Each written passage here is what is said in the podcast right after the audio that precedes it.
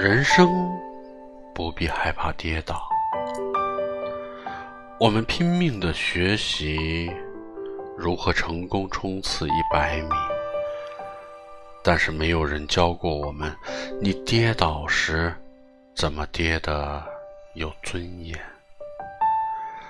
你的膝盖破的血肉模糊时，怎么清洗伤口？怎么包扎？你一头栽下时，怎么治疗内心淌血的创痛？怎么获得心灵深层的平静？心像玻璃一样碎了一地时，又要怎么收拾？